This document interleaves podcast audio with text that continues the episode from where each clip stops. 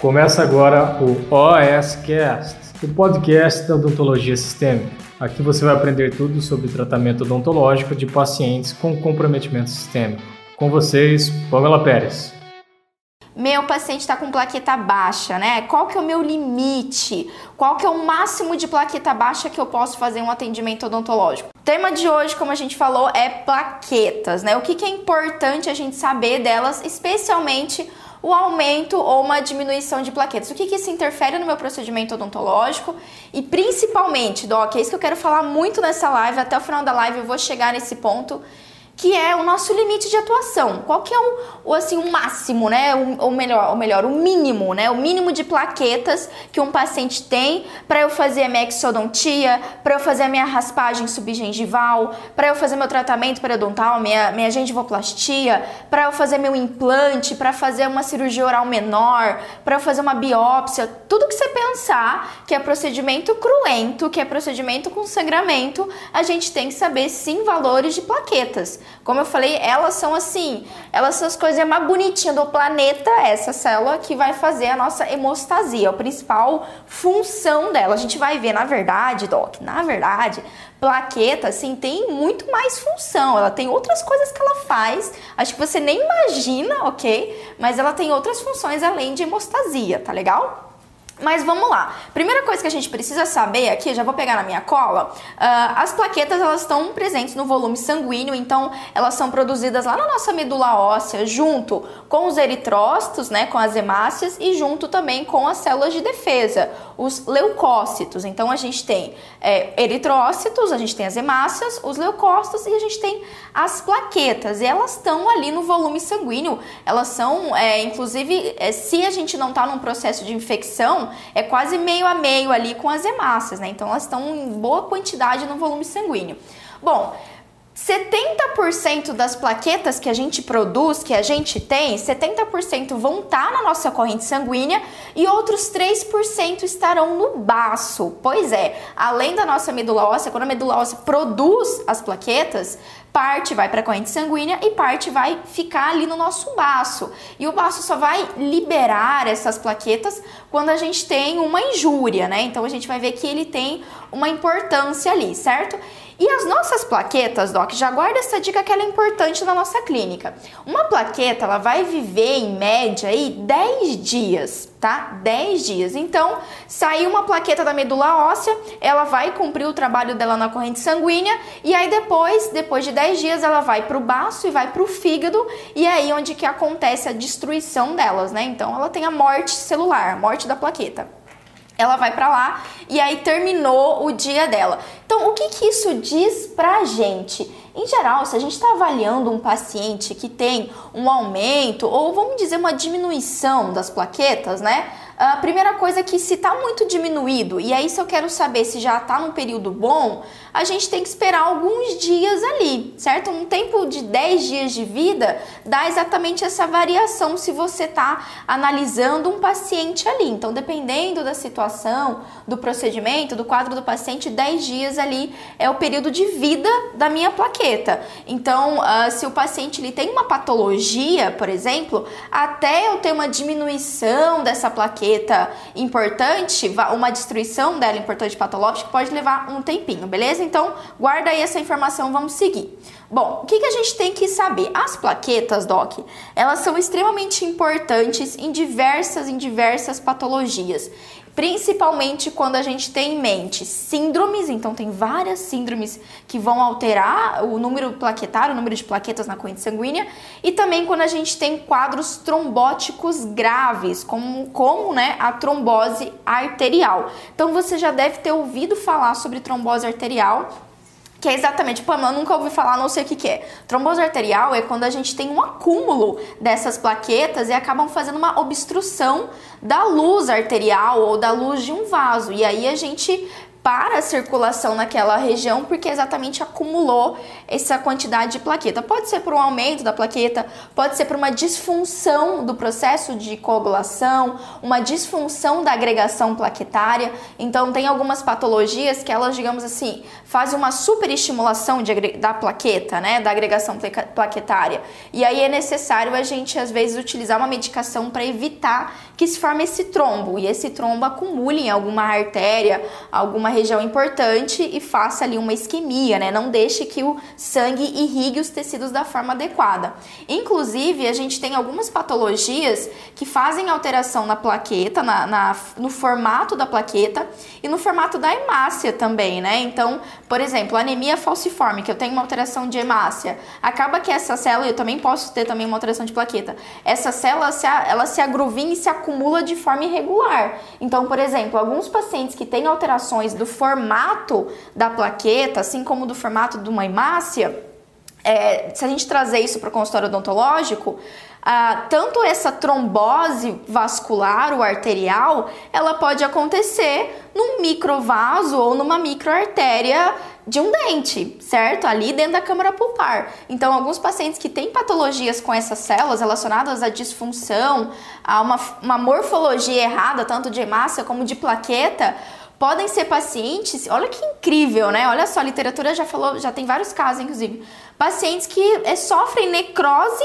necrose pulpar sem um motivo, né? Sem, tipo assim, um motivo aparente, sem um processo patológico, digamos assim, patológico que a gente conhece, né? Como uma cárie, ou ah, tem geralmente uma cárie, uma lesão endopério, né? Aí faz uma necrose pulpar. Mas tem alguns pacientes que não. Então, existem relatos na literatura, vários casos clínicos de pacientes assim, com alterações em plaquetas e alterações ou alterações em hemácias e essas células acabam obstruindo, fazendo esse pequeno trombo ali nas pequenas artérias e nos pequenos vasos que irrigam a câmara pulpar, que irrigam o tecido pulpar. Olha que louco, né? Então, existe essa possibilidade. É raro, tá? Não vai, também não vai falar, ah, meu Deus do céu, todo paciente que teve necrose sem necrose pulpar aí, sem nenhum motivo aparente, é por causa disso. Não, né, Doc? A gente sabe que tem alterações de oclusão, a gente tem N outros motivos que não são necessariamente relacionados a uma lesão endopério ou uma cárie, mas é, existe essa possibilidade também, né? Top. Isso é muito massa, isso é muito massa.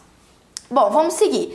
E aí, o que é importante a gente já saber da plaqueta, né, Pamela? E aí, como que eu descubro se o paciente tem uma alteração de plaqueta? É só com o exame de sangue? Na verdade, Doc, a primeira dica que eu dou para você é: se a gente quer descobrir um paciente que pode ter potencialmente uma alteração plaquetária, tanto na função como na quantidade de plaquetas, o meu primeiro passo é a anamnese. Então eu tenho que investigar patologias que estão relacionadas a alterações sanguíneas, né? Desde, por exemplo, pacientes com câncer, pacientes em quimioterapia, pacientes que sofreram graves processos de infecção, como sepse, uh, pacientes que sofreram grande perda sanguínea.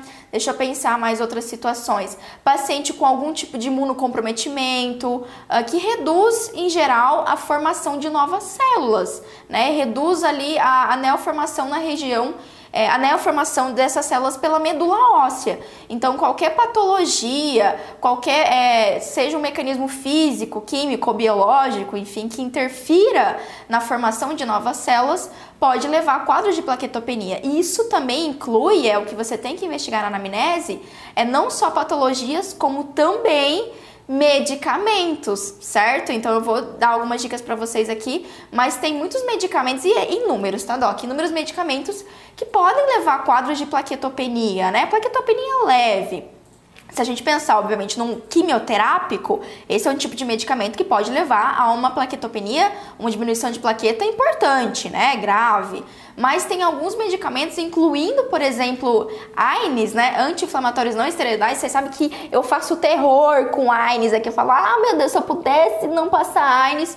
Porque são os medicamentos que mais causam efeitos colaterais e medicamentos que mais fazem interação medicamentosa. E sim, eles também podem causar plaquetopenia. Além disso, né, se já não bastasse todo o restante de efeito colateral, ele também pode causar plaquetopenia. Tudo bem, Doc? Então tenha, esteja atento nisso. Se eu pretendo já é, prevenir de um problema na minha cirurgia, no meu procedimento cruento, que está relacionado a plaquetas, eu tenho que fazer uma anamnese assertiva, ou o que eu chamo de anamnese blindada, né? Aquela anamnese que você investiga o paciente de tal forma que você vai se blindar de possíveis problemas, possíveis intercorrências no seu atendimento odontológico. Fechou? Vamos seguir aqui então. Bom, qual que é a função? Pausa para o meu chá. Qual que é a função de uma plaqueta, Doc? O que, que ela faz, né? Bom, o que você já sabe, quase todo mundo sabe, é que a plaqueta ela vai ser fundamental na hemostasia. O que, que é hemostasia, Pamela? É fazer com que, por algum motivo, eu tô tendo uma perda sanguínea, essa perda sanguínea não ocorra. Basicamente é isso. Hemostasia é o nosso mecanismo de resposta, nosso mecanismo de fisiológico para não deixar que o nosso corpo perca sangue. A gente sabe que sangue é fundamental para nossa sobrevida, por N motivos, certo? E aí, exatamente essa é uma das principais funções da plaqueta, que é a função hemostática, ok? Porém, outra função muito importante, já tem muita coisa na literatura investigando um pouquinho mais isso, porque essa função, ela é, digamos assim, um pouco nova, tá? Então, isso é, é algo é algo que tem sido investigado. Então, eu antes de fazer essa aula para vocês, como sempre eu faço, né? Eu faço aquela investigação na literatura dos artigos mais recentes sobre aquele tema. Então, por exemplo, se você colocar hoje no PubMed uh, plaquetas, é, não é nem, nem relacionadas ao, a tratamento odontológico, coloca lá plaquetas. Só bota esse termo, plaquetas. Você vai ver uma infinidade de artigos falando e demonstrando e já pesquisando a função das plaquetas na defesa do nosso organismo, na nossa resposta imune, docs. Olha que interessante, olha que interessante. Então, é, o que se sabe é que a gente ainda não, não, o que se sabe não, né? O que não se sabe ainda exatamente é como é o mecanismo, né? Como que as plaquetas agem junto às células de defesa os leucócitos na nossa resposta de imunidade, né? Na resposta a alguma injúria, a resposta a algum microorganismo, tá certo? Mas a gente sabe que ele faz sim, além dessa função é, trombótica, além dessa função hemostática, ele faz uma função na resposta imune para combater principalmente patógenos, tá? Bactérias, vírus, fungos e tudo mais. Uh, então ele vai controlar ali infecções, ele também vai trabalhar na imunidade inata e adaptativa. Então tem artigos muito legais já no PubMed falando sobre isso. Super legal, super legal. E o que, que isso me fala? Vamos trazer para nossa realidade? Ok, Pamela, plaqueta é ótimo, o papel dela é hemostático, isso eu sei. Agora eu já descobri que ela também tem um papel na resposta imune. Quer dizer que, pega essa, se o meu paciente está com uma redução de plaquetas, também me diz que a resposta imune dele, a resposta, o controle de infecção dele estará comprometido. Olha que importante. Então, às vezes a gente se atenta só, por exemplo, com leucócito, né? Olha lá sobre, olha lá apenas o número de linfócitos, o número de neutrófilos, né? É, enfim, esse tipo de célula é, são as primeiras ali no processo de resposta, de controle de infecção, digamos assim, controle de um patógeno. Uh, e aí a gente nem dá moral para plaqueta, né? Mas pacientes que por algum motivo têm esses quadros de plaquetopenia, mesmo que os leucócitos deles estejam perfeitos, sim, essa diminuição de plaqueta também não vai ajudar na resposta imune, né? Eu tenho sim um paciente com imunocomprometimento que não está necessariamente relacionado a leucócitos. Ai, gente, fala sério. Salva de palmas para as plaquetas, salva de palmas para as plaquetas porque elas merecem. As plaquetas são lindas. Então, se você não sabia, você sabe agora. Elas são maravilhosas, Doc.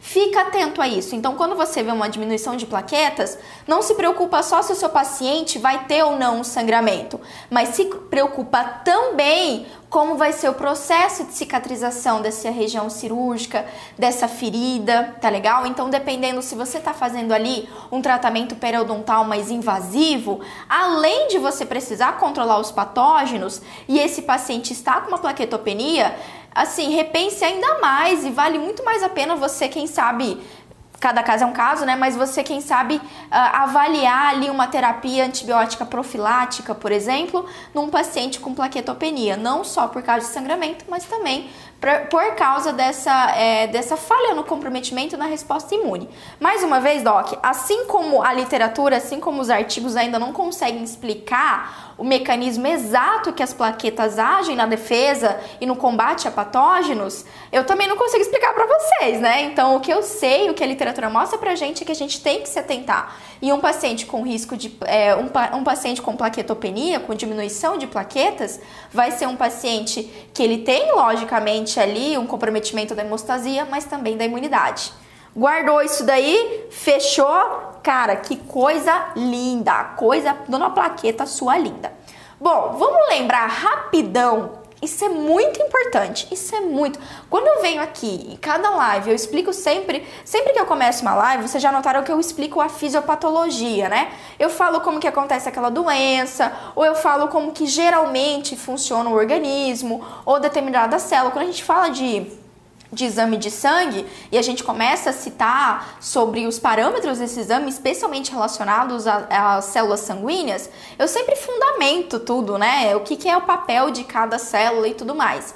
E quando a gente fala em plaqueta, a gente tem que lembrar, assim, de forma simples, não vamos aprofundar, não vamos ficar viajando na maionese aqui não, mas de forma simples e objetiva, qual que é o mecanismo, né? Aonde que a plaqueta entra no processo hemostático. Porque assim, ó, presta muita atenção. Quando a gente quer avaliar um quadro de hemostasia do meu paciente, não adianta nada eu só pedir plaqueta. Não adianta absolutamente nada. Ai, quero avaliar se o meu procedimento vai ter muito sangramento, né? Ai, olha, eu vou fazer um implante nesse paciente. Ou eu vou fazer ali uma cirurgia pré-protética, ou eu vou fazer uma cirurgia oral menor. Ah, aí eu preciso saber se esse paciente vai sangrar ou não. Caramba, então o que, que eu faço? Eu vou dar uma olhada na minha plaqueta, né? Vou pedir o hemograma e vou ver ali plaqueta. Se tá com o valor normal de plaqueta, ok, beleza, segue a vida. Então quer dizer que esse paciente não vai ter nenhuma hemorragia, quer dizer que esse paciente não vai ter nenhum sangramento. Não, absolutamente não. Não dá para você bater esse martelo só olhando plaqueta. Por quê? Vou explicar agora para vocês. Bom, vamos lembrar, quando a gente faz uma lesão vascular, então vamos trazer, vamos pensar numa situação clínica. Você vai extrair um dente, né? Fazer uma exodontia, ou lá para o pessoal nor do Nordeste fala uma exodontia, exodontia, vai fazer uma exodontia, vai fazer uma extração dental, certo? Bom, você começa ali com o descolamento na região gengival, tá, tá, tá. Então, assim que você colocou ali o seu descolador para começar o processo da, da extração, ou você fez uma incisão ali para fazer um rebordo para uma extração mais controlada, enfim, quando você utilizou ali o seu bisturi, ou quando você utilizou o seu sindesmótomo, você utilizou o seu alveolótomo, enfim, o que você quiser utilizar, fez automaticamente uma lesão do vaso, certo? Então eu tenho ali microvasinhos, microartérias, e aí você fez uma lesão vascular. Quando a gente tem uma lesão vascular, a primeira coisa que vai aparecer, que vai é, dar um sinal de alerta ali, são as células que a gente chama de células endoteliais. São as células que ficam dentro do vaso. Então, geralmente, aquelas células, elas estão felizinhas, faceirinhas, tá todo o volume sanguíneo passando ali. Ah, passa a hemácia, passa o leucócito, passa a plaqueta, tá todo mundo feliz e alegre na sua via. Então imagina uma estrada, certo? Imagina uma estrada que tá passando ali motos, carros e caminhões. Tô parecendo propaganda do, do negócio da marinha lá. As motos como se fossem os jet skis. E você lembra dessa propaganda? Enfim, vamos imaginar essa estrada. Então a estrada é o vaso e tá passando motos, carros e caminhões, certo? Bom, os caminhões são as hemácias, os carros são os leucócitos e as motos são as plaquetas que tem de monte, um monte de moto que fica passando lá igual doido. Ótimo, muito bem. O que, que acontece? Digamos que nessa estrada, por algum motivo, ocorra, ocorra um acidente, que a gente vai correlacionar com uma lesão vascular. Então, ah, aconteceu um problema na pista daquela estrada e aí, é, do nada, do nada, aquela estrada quebrou. Imagina que rompeu a estrada, aconteceu terremoto do nada ali e abriu uma vala nessa estrada. É a mesma coisa com uma lesão vascular. Então, fizemos uma lesão vascular ali com o nosso bisturi, com o nosso descolador, beleza? Bom, quando isso acontece, aparecem ali é, nessa beira dessa estrada, os guardinhas, aparecem os alertas. Então, vem um monte de guardinha ali que geralmente está ali só cuidando do trânsito. Eles vêm desesperado para quê? Para avisar galera é o seguinte: para tudo que teve uma lesão vascular, tem um problema aqui. Então, essas células endoteliais, normalmente elas estão ali, só de boa, cuidando da via, ficando ali, tomando, tomando o chazinho, o cafezinho delas ali, sentadinha, bonitinha e elas só vão se manifestar se eu tenho um problema vascular. Então, rompeu o vaso, aparecem as minhas células endoteliais. E aí, o que, que essas células endoteliais elas vão fazer, né? O que, que os guardinhas vão fazer? Vão dar um baita de um grito e falar: Ó, oh, fudeu! Teve uma lesão vascular aqui, socorro! E aí, nessa minha história, né, é minha história, ok? Respeitem a minha história, nessa minha história. As motoquinhas, que são as nossas plaquetas, elas vão o quê? Tchu, vão se agrupar. Então os motoqueiros eles se agrupam. Como eles estão mais rápido, eles vão e se agrupam ali naquela cratera que abriu na nossa estrada. Tá certo, Doc? Então quando eles se agrupam, Além de eles se agruparem, esses guardinhas, eles se comunicam com vários outros guardinhas, tá legal? Então, digamos assim que esses guardinhas, eles vão ligar para a Polícia Federal, eles vão ligar para o exército, eles vão ligar para a Polícia Militar e aí vai vir aquela galera lá. E aí, uma vez que vem aquela galera, essa galera são os fatores de coagulação, tá certo? O que que acontece? Para essa, essa plaqueta ela ficar ali e formar uma barreira de proteção, que é o, o, o, o, que é o tampão plaquetário, eu preciso de outro fator, que é a fibrina. Tá legal? Eu preciso da fibrina. E a fibrina ela faz essa rede com a plaqueta. Então, além das minhas motos, eu precisaria do que, Cristiano? Uma cola para colar todos os meus motoqueiros?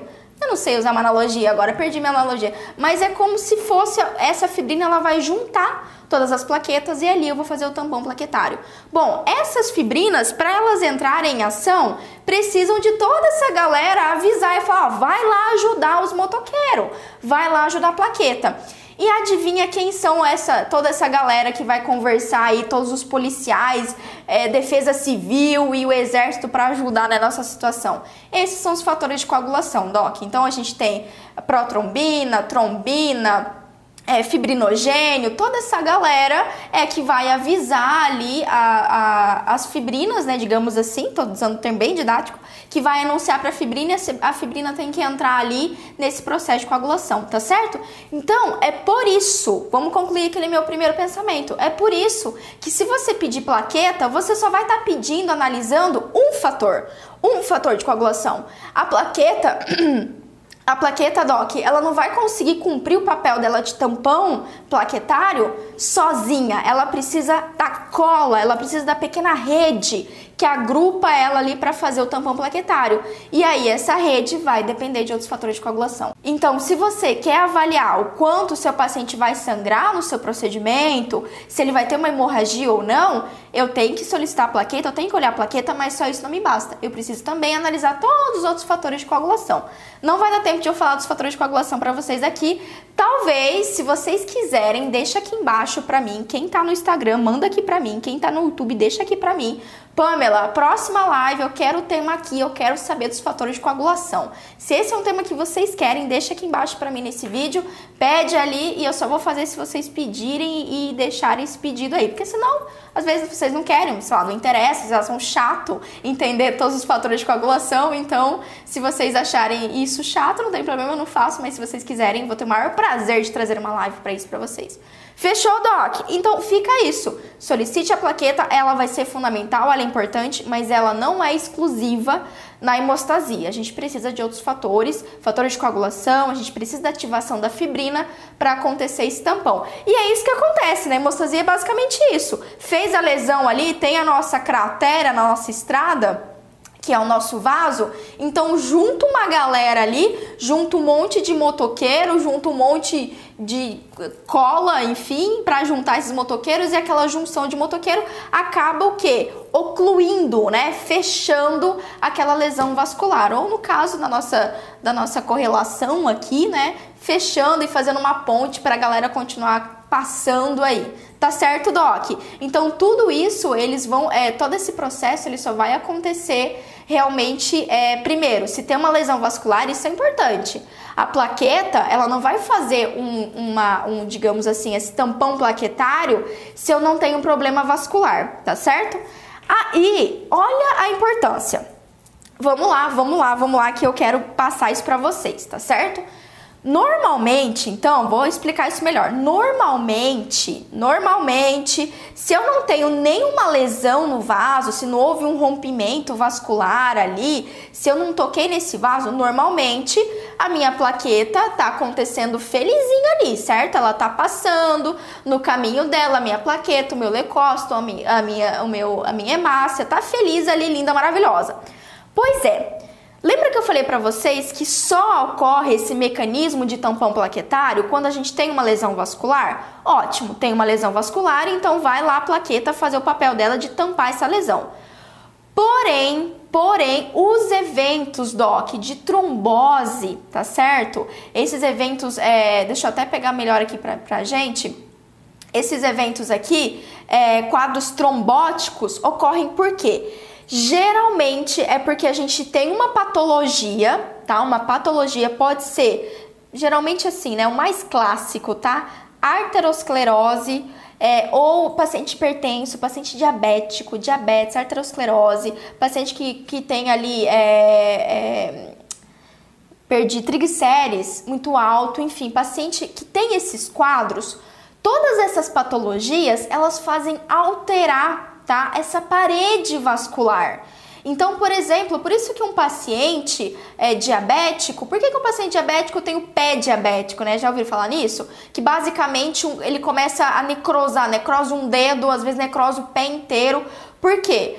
A diabetes em si, essa patologia, ela causa uma inflamação vascular. Então, se eu tenho uma patologia que causa uma, uma inflamação vascular, o meu organismo ele correlaciona com o rompimento vascular. Então o que, que acontece? Começa a se acumular fibrina, plaqueta e várias outras células sanguíneas e, e qualquer outros dejetos que tem ali no organismo, incluindo, é, incluindo Perdi, meu Deus do céu. Incluindo as gorduras, enfim, essas gorduras de cadeia leve, cadeia longa e tal, acumula na parede vascular e faz ali arteriosclerose e pode fazer essa trombose arterial, tá certo? Se isso se desloca, então, pior ainda, aí que a gente tem um problema do tipo AVE ou infarto agudo, tá certo? Olha só que legal, né? Então, a plaqueta normalmente não vai fazer nada, mas processos inflamatórios vasculares podem fazer com que ela trabalha ali de forma irregular, porque coitada, ela tá pensando que o seu organismo está precisando de um tampão ali, quando não precisa, né? Quando é patológico.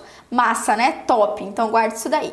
Muito bem, Doc. Agora que a gente entendeu todo o processo de coagulação, como é que funciona e tudo mais, e você já sabe que você não pode só solicitar plaqueta, eu quero falar agora sobre os quadros de aumento ou diminuição de plaqueta. O que que isso quer dizer? Vamos lá então, que o negócio tá, o negócio tá massa, a coisa tá esquentando, ó, um monte de coisa massa que eu que mostrei para vocês hoje. Então vamos lá. Bom, normalmente, Doc, segundo o Wallace, que é ali é maravilhoso, meu Wallace, que é meu livro de referência e é livro, o livro de referência utilizado por farmacêuticos também, farmacêuticos, médicos, enfim, uh, as nossas plaquetas normalmente estão de 140 a 440 mil unidades por milímetro cúbico, tá certo? Então, dentro ali de 1 milímetro cúbico, eu tenho de 140 a 440 plaquetas. Isso é o normal é, 440, perdão, 140 ou 440 mil plaquetas, tá certo? Tudo bem? Então, isso é o normal. O Cris me corrigiu aqui, obrigada, amor. Tá certo? Quando eu tenho, quando eu tenho um, uma diminuição, eu chamo de plaquetopenia, como eu disse, ou também de trombocitopenia, tá? É o mesmo termo, a mesma coisa. Diminuição de plaquetas. Que isso ocorre? Eu já dei algumas dicas para vocês, tá? Então já guarda aí, esse é o nosso valor de referência. Abaixo de 140 mil eu tenho um quadro de plaquetopenia. Bom, pacientes com anemia plásica, onde eu tenho uma, uma patologia que compromete a neoformação de células sanguíneas, então ela tá fazendo ali a medula óssea, ela tá com essa diminuição, ela tá com essa plasia, então pode acontecer. Além disso, destruição por doenças autoimunes, como eu citei para vocês no começo dessa live. Então, várias doenças autoimunes podem levar à diminuição de plaqueta. Lembra que eu falei? Investiga, faça uma boa anamnese, uma anamnese assertiva, uma anamnese blindada, literalmente, né? Outra situação, reação a fármacos, como eu citei, e docs. Se eu fosse trazer para vocês aqui a lista de todos os medicamentos que podem causar plaquetopenia, a gente precisaria de mais uma live de uma hora eu falando cada um dos medicamentos. Então, Pamela, como que eu descubro? Como que eu sei?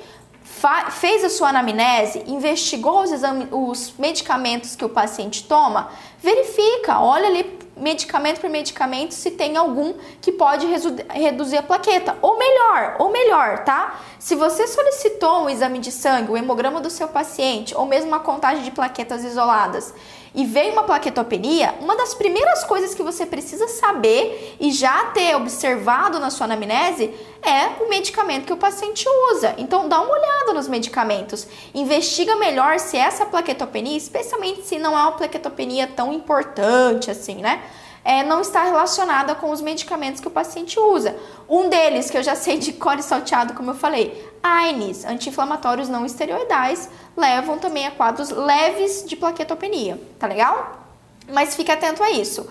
Outras situações, leucemias, obviamente, né? Leucemia eu tenho literalmente um câncer em medula óssea, então obviamente a gente vai ter é, esse comprometimento, certo? Uh, além disso, coagulação intravascular disseminada, isso é uma patologia que tem, ocorre uma coagulação que é irregular. Tipo, do nada esse paciente ele tem coagulações, ali processo de coagulação de hemostasia que não tem um motivo, não fez uma lesão vascular. E por mais incrível que, é, na verdade, por mais estranho que pareça, nessa patologia, como se acumula muita plaqueta numa região só, isso pode fazer uma destruição plaquetária. Então esse paciente ele pode ter uma plaquetopenia, tá certo?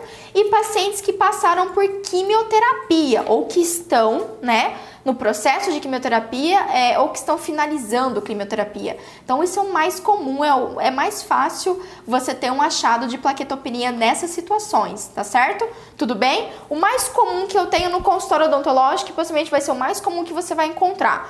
Plaquetopenia por causa de leucemia, de câncer, enfim plaquetomia, plaquetopenia em resposta aos quimioterápicos e em resposta a medicamentos. Esse vai ser o mais comum de você encontrar no consultório odontológico, tá certo, Doc? Muito bem. Existe também o oposto, tá, Doc? Que é o aumento da plaqueta. Então, se a gente tem plaquetas acima de 140 mil, eu tenho o que a gente chama de trombocitose. E como o próprio nome diz, quando eu tenho um aumento de plaquetas, eu tenho um risco de, uma, de um trombo, certo? De ocorrer uma trombose arterial. É, é isso. Imagina só, eu tô nessa minha estrada, certo? Vamos, vamos voltar para a logia da estrada. Estou na minha estrada, tenho os meus caminhões, tenho os meus carrinhos andando lá tranquilamente, e aí do nada tem um monte de motoqueiro. Vem motoqueiro, motoqueiro, motoqueiro é a nossa plaqueta, tá certo? Vem motoqueiro, motoqueiro, motoqueiro. Gente, esse tanto de motoqueiro ele vai atrapalhar tudo. Se acontecer, se a, a moto lá da frente dá uma freada errada, digamos assim, junta um monte de moto, vai acontecer um puta de um acidente e aí eu tenho processo de trombo, né? Fiz um trombo ali, um acúmulo de plaquetas e posso ter um quadro de trombose arterial, tá certo? Então, essa é a primeira situação numa situação de trombocitose, de aumento de plaquetas. Lembrando, para isso acontecer, não se deve apenas a plaquetas, existem todo um mecanismo, toda um, uma cascata de fatores que leva à trombose arterial, tá certo, Doc? Mas você vai vivenciar e você vai ver que esse paciente vai ter um aumento de plaquetas, tá certo? E geralmente é tipo um puta aumento de plaquetas. Pamela, puta quando?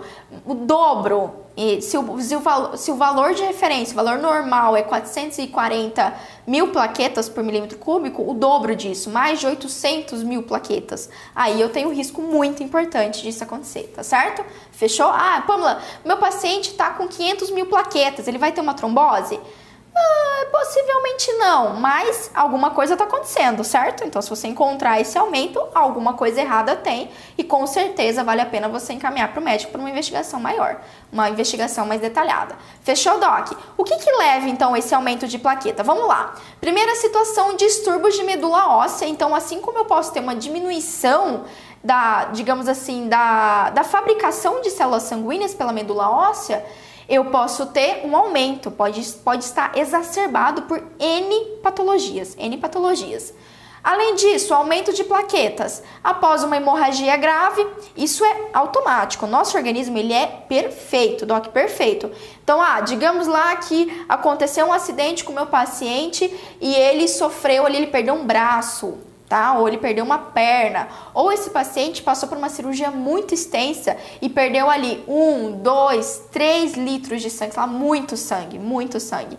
Nesse caso, automaticamente a minha medula óssea já fala: opa, peraí que devia ter mais plaqueta aqui, tá perdendo sangue, tá perdendo volume sanguíneo, cadê minhas plaquetas, cadê minhas hemácias que eu fiz ontem? Como assim? Então o que, a medula faz? Ela começa a fabricar. E aí, nessa fabricação de emergência, eu posso ter um aumento de plaqueta, tá certo? Então, após hemorragias graves, isso pode acontecer. Além disso, olha só que importante, anota, anota, anota agora que eu vou te falar. Quadros de trombocitopenia, de aumento de plaquetas, podem estar relacionadas com neoplasias malignas, ou seja, câncer. 50% dos pacientes que têm o diagnóstico de câncer têm um quadro de trombocitose um quadro de aumento de plaqueta. Olha que importante, que importante. Ou seja, tá? Ou seja, estou no meu consultório lindo, maravilhoso, solicitei meu, meu hemograma, veio contagem de plaquetas e eu vi que a plaqueta tá aumentada. Plaqueta tá aumentada, plaqueta tá aumentada, pode ser de forma isolada ou não.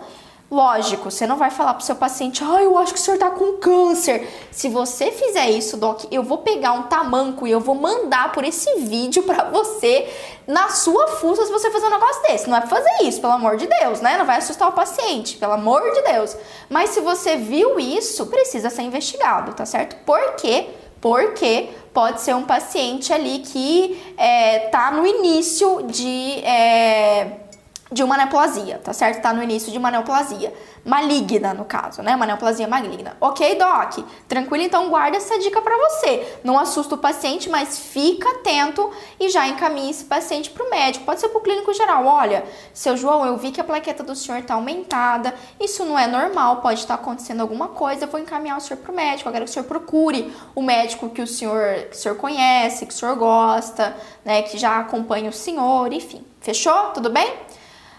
Além disso, situações também, pacientes que sofrem traumatismo grave, é muito relacionado com perda sanguínea, né? Então, ah, fez uma fratura, uh, enfim, qualquer tipo de traumatismo importante é, faz uma lesão vascular, Sabe o que você já ouviu falar de hemorragia interna, né? Ah, hemorragia interna. Então, ah, não teve extravasamento sanguíneo. Ok, não teve. Mas teve rompimento vascular de uma forma ou de outra. Então, vai ter um aumento de plaqueta ali. Eu preciso fazer o tampão plaquetário de uma forma ou de outra. Tá certo, Doc? Além disso, reações medicamentosas, sim, tem alguns medicamentos que, em vez de diminuir, aumentam a quantidade de plaquetas.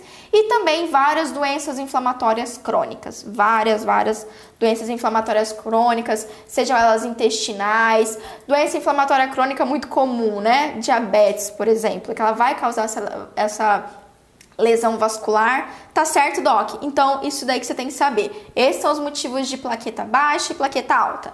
Bom, Finalizando, agora que você já sabe, tá? Agora que você já sabe, vamos lá, que eu já tô chegando no negócio que interessa, continua aqui comigo. Agora que você já sabe o que causa uma diminuição ou um aumento de plaquetas, é importante que você saiba quais são os valores críticos, tá? Para plaquetas. Como assim valor crítico, Pamela? É aquele valor que se você chegar para você um exame de sangue com aquele valor de plaquetas, não, ó, não atenda. É um paciente que você não vai atender no consultório odontológico e ele precisa imediatamente ir para um pronto atendimento médico. Sim, é isso, tá legal? Então são valores críticos, valores que estão comprometendo a sobrevida desse paciente. Por isso que a gente tem que ficar atento. Então anota aí. Se a minha plaqueta tiver menor, plaquetopenia, certo? menor que 20 mil plaquetas por milímetro cúbico, isso contraindica totalmente, de forma absoluta, o meu atendimento odontológico, tudo bem? No consultório, parênteses, no consultório, se eu tenho um paciente com plaqueta abaixo de 20 mil, não quer dizer que ah, é contraindicação absoluta contraindicação absoluta dentro do consultório odontológico, mas não quer dizer que eu, como dentista, não posso intervir naquele paciente. Só que aí o que, é diferente? Esse é um paciente que tem que ser atendido em ambiente hospitalar, ok? Então é para o colega que atua no hospital. Sim, a ah, Pamela, você já fez procedimento odontológico em paciente com plaqueta 20 mil? Sim, já fiz em ambiente hospitalar com o manejo adequado desse paciente. Fechou? Tá legal? Então aí a gente precisa de um suporte, eu preciso de outro manejo, outra forma de atender esse paciente. Se eu tiver isso no consultório odontológico, ah, Pamela, meu paciente está com 20 mil plaquetas. Meu Deus, mas eu preciso fazer a endo nele. Pamela, mas eu preciso fazer a dentística nele. Endo e dentística tem sangramento importante, tipo mega sangramento? Não? Então você pode fazer.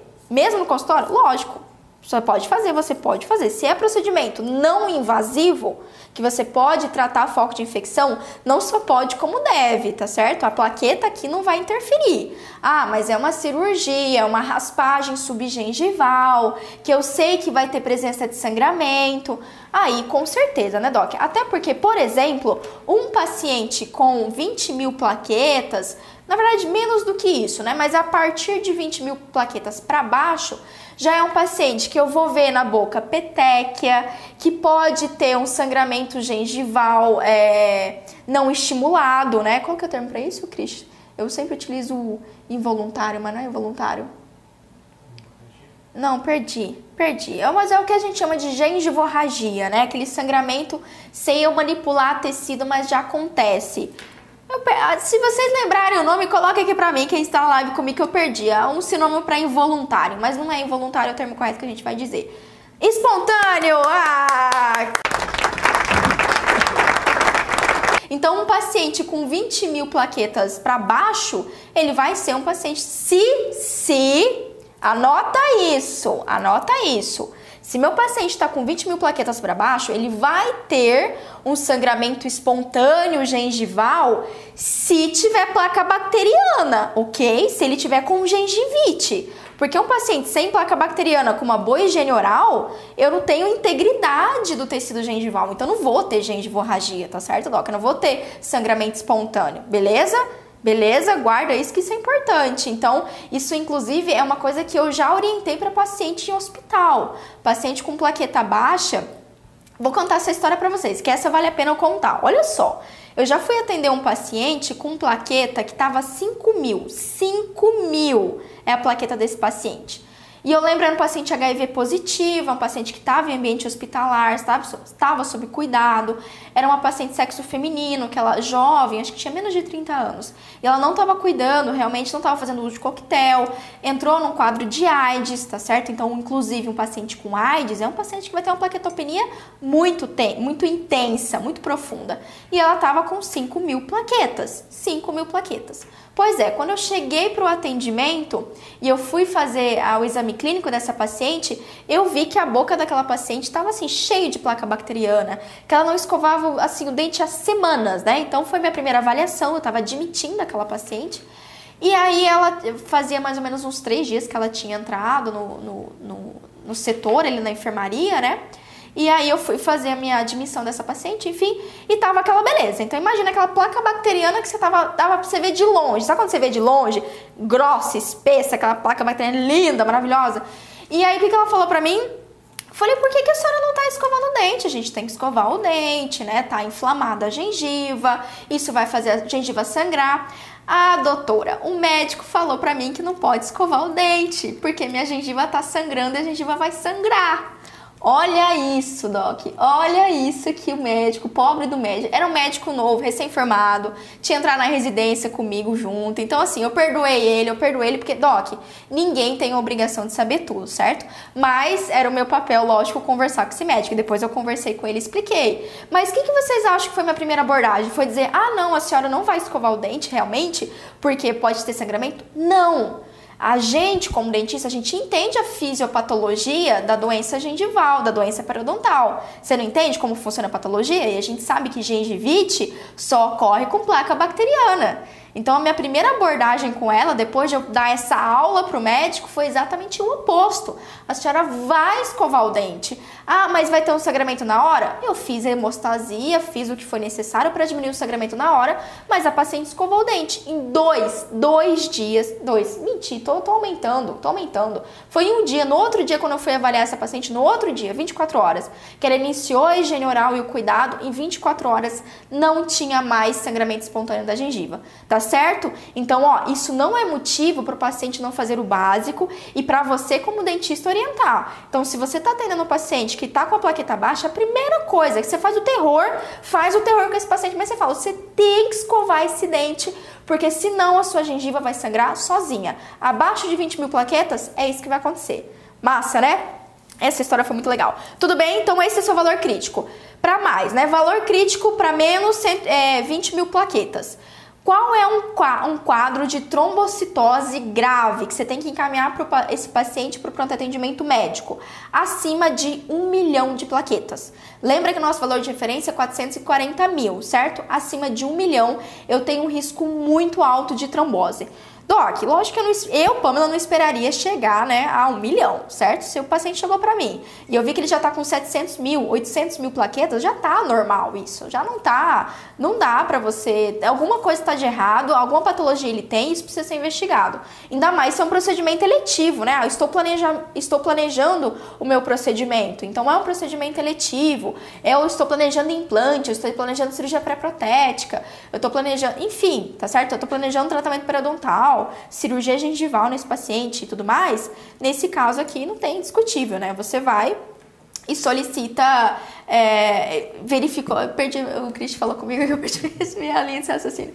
Então, é, nessa situação, você não vai, eu não vou atender, né? Eu preciso, o paciente precisa ser investigado para ver o que está acontecendo, que patologia que ele está tendo que está levando esse aumento, fechou? Então, guardou aí, 20 mil é o mínimo mínimo, isso é não dá para atender com menos de 20 mil e mais que um milhão é muito grave, muito grave, então são os valores críticos.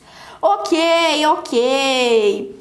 A Kessia falou: já vi médicos falando para o paciente não usar fio dental até investigar a causa da plaquetopenia. Pois é, Kessia, a mesma coisa aconteceu comigo, né? Terrível isso, terrível. Mas ó, eu não culpo o colega dentista, não, sabe por quê? Quanta coisa. Oi? O, é, eu não, eu não culpo o colega médico. Quanta coisa nós dentistas não sabemos da área médica. Então, isso é mesmo válido. O médico, ele não tem, ele não aprendeu, ele não estudou com profundidade qual é a patologia de uma doença gengival, de uma doença periodontal, né? Então, é nossa obrigação orientar com educação, com carinho, né? Eu fiz, eu conversei com ele com muito carinho, com muita educação.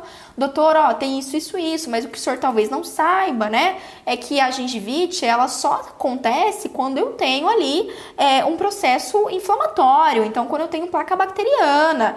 E aí eu vou, eu, inclusive nessa paciente, eu fiz a primeira higiene oral dela, né? A primeira higiene oral fui eu que fiz. Então, assistida, com todo cuidado. Mas o, o, médico tem que ser orientado, tem, a gente tem que mostrar o nosso conhecimento, né? Explicar isso. E não, eu poderia, inclusive, ah, mas o médico falou e não vou fazer nada. Peraí, né? Eu entendo a patologia oral boca, sistema estomatognático é comigo, que sou dentista. Então a gente tem que usar esse conhecimento para defender a nossa teoria com educação, conversando, com diálogo, sempre funciona. Ok, Cristiano. Cristiano me lembrando que a live do Instagram vai acabar daqui a pouco, já tem uma hora que a Pamela tá falando aqui. E ó, o que, que eu quero falar para você aqui, tá? Pergunta, pergunta... Da Dani Marques. Da Dani? Fala, fala, Então, então toda vez que eu for marcar uma gengivoplastia, devo pedir exame de sangue e raspagem subgengival também? Bom, depende muito do seu paciente, da sua avaliação. Vamos pensar comigo? Digamos que esse paciente que você vai atender, ele é um paciente que não tem controle tá? De placa bacteriana. Tá com aquela doença periodontal que você tá tipo, ah, meu pai do céu. Você olha aquilo, tá, tá tenso, tá tenso. Ele não tem controle nenhum de higiene oral. Se você tá nessa situação, pensa que fazer uma gengivoplastia ou mesmo fazer uma raspagem, uma raspagem subgengival, nesse paciente vai ter sangramento e vai ter um sangramento bem legal. Você já deve ter vivenciado. Qual que é o nome da colega mesmo? Dani. Dani, você já deve ter vivenciado de você fazer uma raspagem com tração no paciente desse e o seu jaleco, meu pai do céu, ficar aquele, né, parece que você matou, parece que você entrou num açougue pra fazer, enfim, tá certo? açougueira mesmo.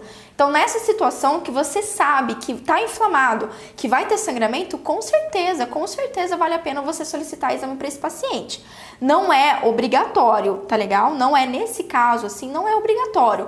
Mas se você suspeita que aquele paciente já na sua anamnese, que é um paciente que pode ter um histórico, que é um paciente que tem uma dessas patologias que a gente citou, com certeza eu sugiro para você solicitar esse exame. Assim, a Pamela é cabreira, tá? A Pamela é cabreira. Então, antes de eu fazer um, um procedimento, o meu planejamento inicial para os meus pacientes com comprometimento sistêmico, ou mesmo para aquele paciente que não tem aparentemente um comprometimento sistêmico, mas é um procedimento que eu sei que tem pério, que tem exo, que vai fazer vários procedimentos invasivos, sim, eu solicito. No mínimo, no mínimo, esse hemograma, tá? No mínimo para a gente iniciar com isso. Geralmente hemograma e fatores de coagulação, né? É, analisar a coagulação do paciente mas com certeza você deve pedir sim. Agora, você vai fazer uma gengivoplastia naquele paciente, ou mesmo você vai fazer uma raspagem só preventiva, daquele tártarozinho, aquela coisinha pequenininha que você sabe que nem vai sangrar muito. Aí, eu não faria, tá legal? Eu não faria. Ok, Doc? Ah, muito bem, muito bem. Ah, limite de atuação. Quero fechar com isso daqui antes de acabar, tá? Eu sei que eu já me delonguei, mas é o seguinte. Outra coisa importante que eu quero que você pense é o seguinte. 140 mil é meu valor mínimo, certo? E aqui eu acabei de falar para vocês que a contraindicação absoluta dentro do consultório odontológico é abaixo de 20 mil. Mas, Pamela, meu paciente tá, em vez de 140, meu paciente está com 100 mil plaquetas. Ele já está com uma plaquetopenia. Meu Deus, esse paciente vai sangrar até se esvairir. Não, não vai. Tá legal? Lógico, a gente está falando de plaqueta de caráter isolado. Você tem que avaliar os fatores de coagulação, aí é outra live, outra aula para te dar. Mas não vai ter esse sangramento hum, gigantesco só com diminuição de plaqueta. Hemostasia não depende só da plaqueta, vários outros fatores são importantes aí. Lembra disso, Doc? A gente já conversou aqui. Então, é, o que a literatura mostra pra gente, o que eu sugiro para você é o seguinte: tenha isso em mente quanto menor, quanto conforme vai diminuindo, vai, é, é, digamos assim, a plaquetopenia for mais intensa, gradativamente vai aumentando o risco de sangramento. Então, eu já atendi paciente com 120 mil, 100 mil plaquetas e eu não tive sangramento, hemorragia, não. Foi praticamente a mesma coisa, a mesma coisa. Agora, o que, a literatura mostra pra gente, que aí é contraindicado você atender no consultório? 20 mil é assim, é valor crítico sobre a vida do paciente, certo? Mas o que a literatura mostra pra gente é 50 mil plaquetas. Esse é o seu termo, tá? 50 mil plaquetas é o seu valor de referência. Pamela, mas 50 mil plaquetas, o paciente vai ter uma hemorragia, ele vai sangrar, porque não tá tendo plaqueta ali, né? Lembrando, tem plaqueta, mas está diminuído. Então, o que, que isso me fala? Vamos, vamos, analisa aqui comigo, certo? Se eu tenho essa, essa lesão vascular com 140 mil plaquetas, 200 mil plaquetas, o tempo para o tempo para fazer esse tampão vai ser mais curto. Por quê? Junto um monte, tem um monte de plaqueta ali, junto um monte de plaqueta mais fácil, mais rápido, porque tem esse volume de plaqueta. Agora, quando eu tenho ali 80 mil plaquetas, 70 mil plaquetas. Então, Doc, se a gente tem ali esse volume, esse volume grande de plaqueta passando, é fácil fazer o processo de hemostasia. Se eu tenho uma diminuição, como eu citei, 70 mil plaquetas, sei lá, 60, 50 mil plaquetas, quer dizer que não vai ocorrer a hemostasia? Não, vai ocorrer a hemostasia, só que vai demorar mais para ocorrer. Sacaram? Sacaram? Então, assim, 50 mil plaquetas, dá para fazer um procedimento invasivo no consultório? Dá. O que eu sei? Que durante o meu, durante o meu processo, ali, minha cirurgia, o paciente vai demorar mais tempo para formar ali o coágulo, formar o tampão nessa lesão vascular tá? É isso que a gente tem que ter consciência. E como eu sei que vai demorar mais tempo, eu sei que eu preciso fazer uma boa compressão local, eu preciso fazer a melhor sutura possível, eu preciso já colocar ali uma crioterapia, já fazer gelo no meu paciente, externo, interno. Eu posso utilizar uma ajuda ali super legal, já um hemospon, então eu já coloco o hemospon, que o hemospon basicamente é colágeno, e colágeno participa ali dessa formação fibrinolítica, desse tampão, o colágeno também está presente.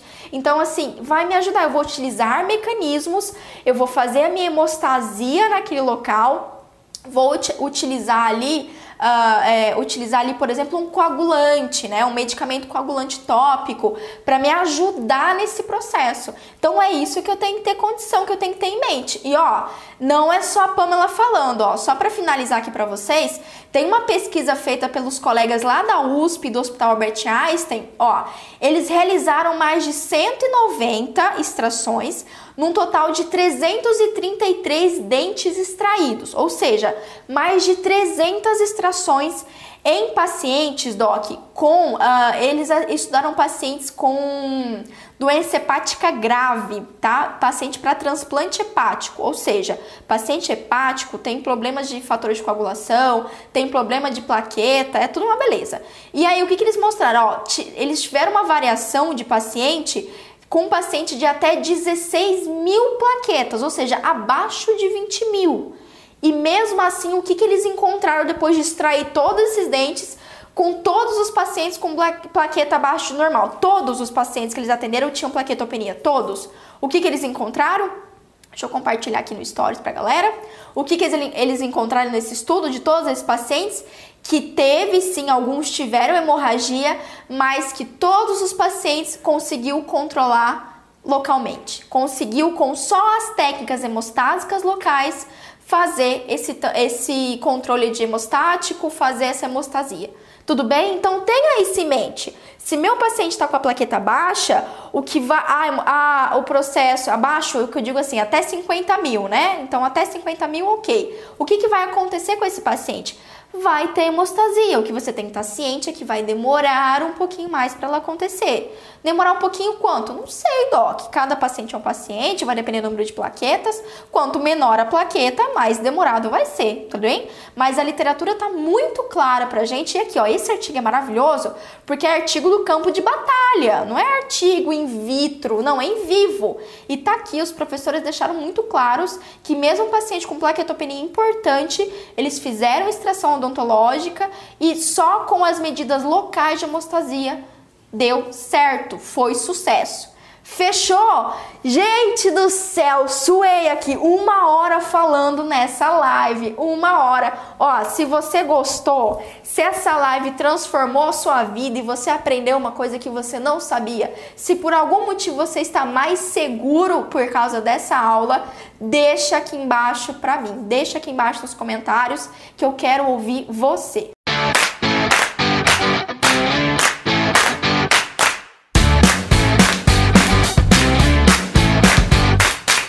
Você ouviu o OSCast, o podcast da odontologia sistêmica. Se você gostou desse episódio, tem muito mais nas nossas redes sociais. Siga-nos no Instagram, arroba Pamela P. Pérez, e no nosso canal do YouTube, Pamela Pérez. A gente se vê na próxima. Um abraço, até mais.